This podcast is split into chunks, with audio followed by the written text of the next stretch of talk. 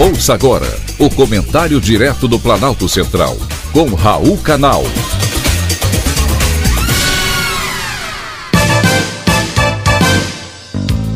Queridos ouvintes e atentos escutantes, assunto de hoje: indulto presidencial.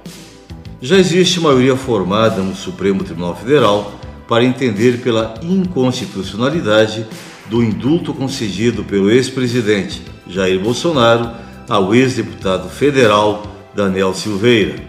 A maioria acompanhou o voto da relatora, ministra Rosa Weber. De acordo com ela, Bolsonaro não agiu de acordo com os princípios da administração pública, mas sim com interesses pessoais. O Brasil todo se lembra da prisão do deputado federal em 2021, após publicar vídeo no qual faz duras críticas aos ministros do Supremo Tribunal Federal. A ordem de prisão partiu do ministro Alexandre de Moraes. Na decisão, ele afirmou que eram, entre aspas, imprescindíveis medidas enérgicas para impedir a perpetuação da atuação criminosa do parlamentar, visando lesar ou expor a perigo de lesão à independência dos poderes instituídos e ao Estado democrático de direito. Fecha aspas, palavras do ministro. A atuação criminosa do deputado, a qual se refere Xandão, foi criticar o ministro. Bolsonaro, que era amigo do parlamentar, deu a ele o indulto.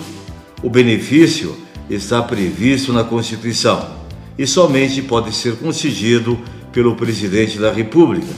E para assinar o decreto presidencial, alguns critérios devem ser cumpridos e observados, como, por exemplo, o detento deve ter bom comportamento e não deve ter processo por crime de tortura, terrorismo ou tráfico de drogas.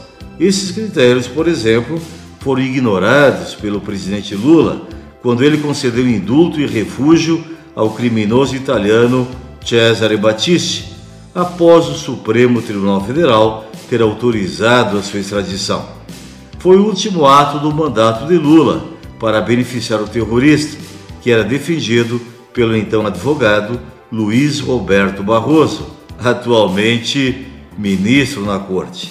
Está lá na lei. O indultado não pode cumprir pena por terrorismo.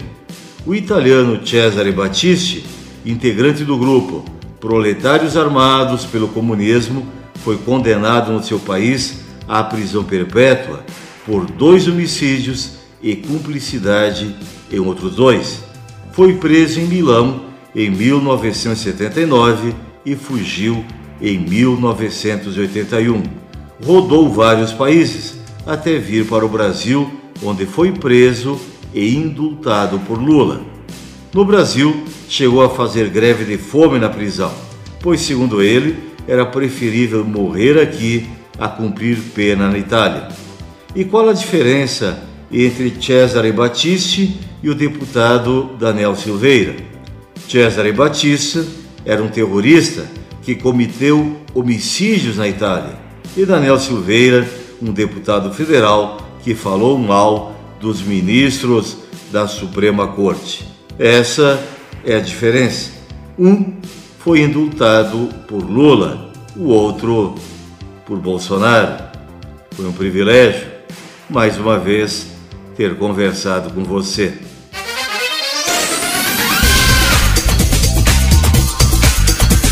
Acabamos de apresentar o Comentário Direto do Planalto Central, com Raul Canal.